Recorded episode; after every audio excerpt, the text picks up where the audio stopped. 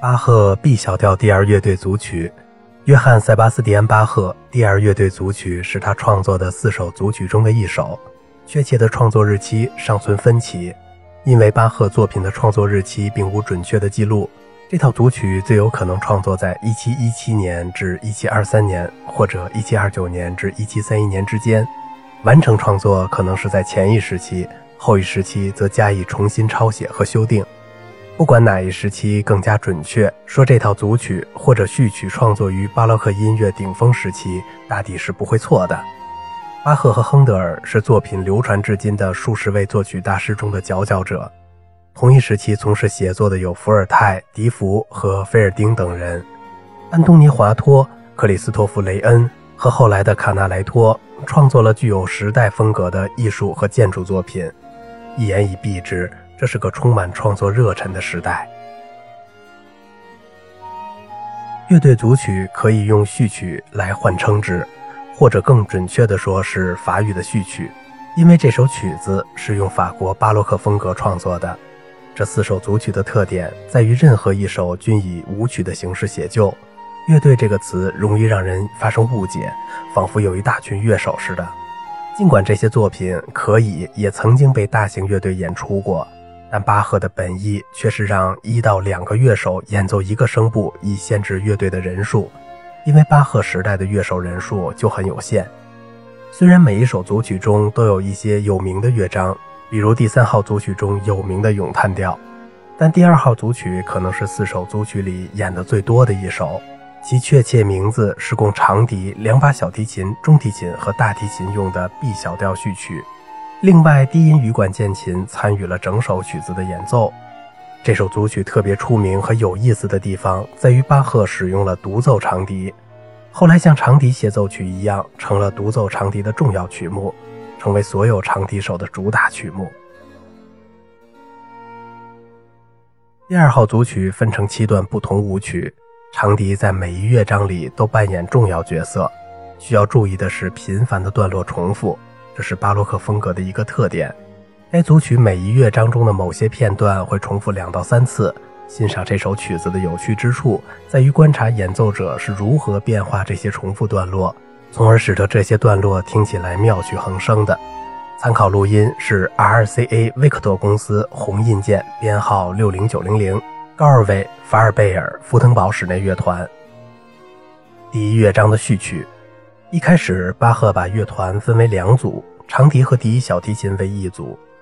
第二小提琴、中提琴、大提琴和低音提琴为另一组。低音羽管键琴持续而独立的存在，有时大提琴和低音提琴也会加入第一组。前奏有种典雅的感觉，开始时庄严缓慢而又盛大，持续的乐章因颤音的自由运动而变得更为有趣。长笛的甜美音调超出了管弦乐器和羽管键琴的声音。从一开始就凸显出自己的重要地位，曲子有种说不出来的暧昧情调，既不开心也不悲伤，而是轻微的紧张和渐渐高涨的堂皇景象，是两者的一种肃穆柔和。这一情形一直维持到第一组曲乐器进入更快的节奏为止。此时，整首曲子的气氛变得轻柔起来，随着第二小提琴、中提琴、大提琴和低音提前争先恐后的加入进来。旋律迅速变为轮唱曲，在这一由多声部组成的副歌进行中，长笛第一次开始了真正意义上的独奏，而管弦乐器则奏出不连贯的精确而又充满节奏感的伴奏。长笛的首次独奏是其与管弦乐队一起相互演奏开始的，这一模式在第一乐章中不断的重复。在六分钟的时候，长笛和第一小提琴奏出一个短暂而又持续的音符。同时，其他乐器演出繁复的经过段，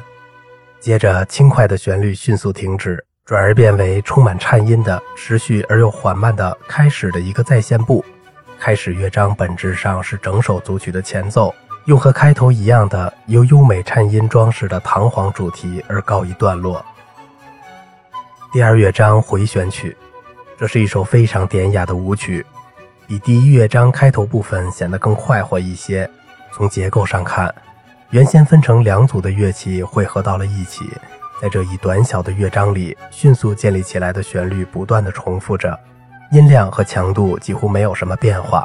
长笛和小提琴奏出持续的音符，中提琴则短暂的奏出旋律，听起来特别有意思。因为长笛独奏部分不如在第一乐章里来的重要，因此这一乐章对合奏要求很高。第二乐章要求每件乐器都能挑头演奏，然后迅速返回合奏中去。第三乐章萨拉班德，第三乐章充满阴郁的气氛，是一首悲伤的催眠曲，必须以漫步的速度才能表现出这种忧伤情绪。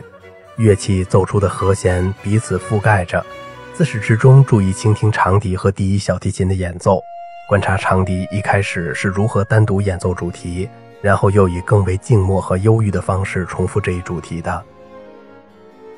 第三乐章重复乐句特别多，由于速度特别慢，这是观察乐手如何通过装饰音、乐句切分和音量的变化来表现音乐的好机会。当长笛比先前更轻柔、更忧郁地奏响主题时，就是个好例子。在管弦乐器和羽管键琴的伴奏下，众乐器合力将第三乐章奏向平静的、几乎陷入消沉的结尾。第四乐章布列舞曲一至二，这首舞曲是第一首真正快乐的乐章，欢快而活泼，但速度并不过分快。长笛和第一小提琴再一次扮演着重要角色，配以弦乐器低低的伴奏，在第二乐句。第二小提琴添进了一些有趣的独奏片段，仔细倾听第一组乐器是如何与第二组乐器交互演奏的，在这一部列特别明显。第二部列紧接着第一部列，这里在管弦乐器的低音基础上演奏，添加进了大段的长笛独奏。这段经过句很难，要求乐手们演奏时非常到位，才能合到一块儿。第二部列结尾处直接返回第一部列的重复。第五乐章波罗乃兹，本章气宇不凡，可以想象巴洛克时代的朝臣在宫廷里是如何随着这首典雅的舞曲翩翩起舞的。这种感觉主要来自由第二小提琴、中提琴和大提琴和低音提琴所奏出的准确节奏。本章每一片段结尾处，由大提琴、低音提琴和羽管键琴演奏的三连音乐剧特别有意思。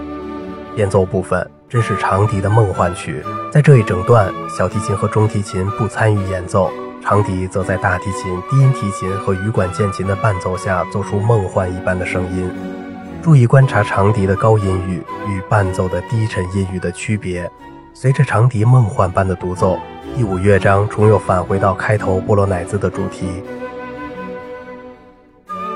第六乐章小步舞曲，典型的小步舞曲，优雅而自在。营造出这样一种场景：戴着铺粉的假发、充满幻想的朝臣，一致踏着巴洛克小步舞曲的严谨步伐翩翩起舞。每一段落都演奏两遍，该重复的都重复了。在这一篇幅短小的乐章里，巴赫充分利用了两组乐器的结构，尽管大提琴有时会出点纰漏，长笛和第一小提琴也参与进来，但分组还是很清晰。仿佛与朝臣一起舞蹈的长笛，再次塑造出正式舞曲中不可或缺的典雅气质。第七乐章嬉戏曲，本章是整首组曲里最出名的乐章，速度很快，是为独奏长笛而作的真正杰作。实际上，嬉戏曲经常作为音乐会的返场曲而独立演奏。本章长笛独奏是段杰出的经过句。本质上，管弦乐器要演奏的每一个音符，长笛都要演奏两次，因为这一乐章实际上是一气呵成的。观察长笛手在什么时候换气是件很有意思的事儿。起手乐句为长笛攻克这一难度极大的经过句确定速度，即便是气氛发生微妙的变化，速度也维持不变。把注意力放在长笛上，观察长笛和第一小提琴之间激动人心的交替演奏。随着旋律迅速的最后一次再过一遍，整首组曲很快就结束了。吉姆斯·高尔维说：“最大的挑战在于在同一首作品里，怎么让长笛做到既是独奏乐器，又是整个合奏团的一份子。”可供选择的录音版本就是高尔维、法尔贝尔、福登堡室内乐团演奏的美妙绝伦的版本，突出了长笛应有的中心位置。二位在乐章快速进行中表现出来的敏捷自如，和他在缓慢段落时演奏出的温暖音色，造就了这张一流的唱片。当然，他也获得了这个优秀乐团的大力支持。明星格尔斯图加特乐团，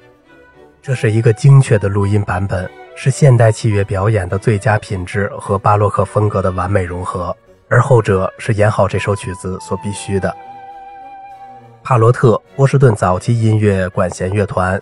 这个录音版本使用了古乐器，听起来令人震撼。该版本避免了古乐器录音常有的声音间隙和音调不准的毛病，音色很好。每一乐章的演绎也很有趣而振奋人心。如果你欣赏这首曲子，和这首曲子一样，巴赫的另外三首管弦乐组曲也是同样伟大的作品。除此之外，《圣母颂歌》是欣赏巴赫合唱乐的极其完美的入门作品。最后，尝试着欣赏一下他的长笛和羽管键琴奏鸣曲系列。好了，今天的节目就到这里了，我是小明哥，感谢您的耐心陪伴。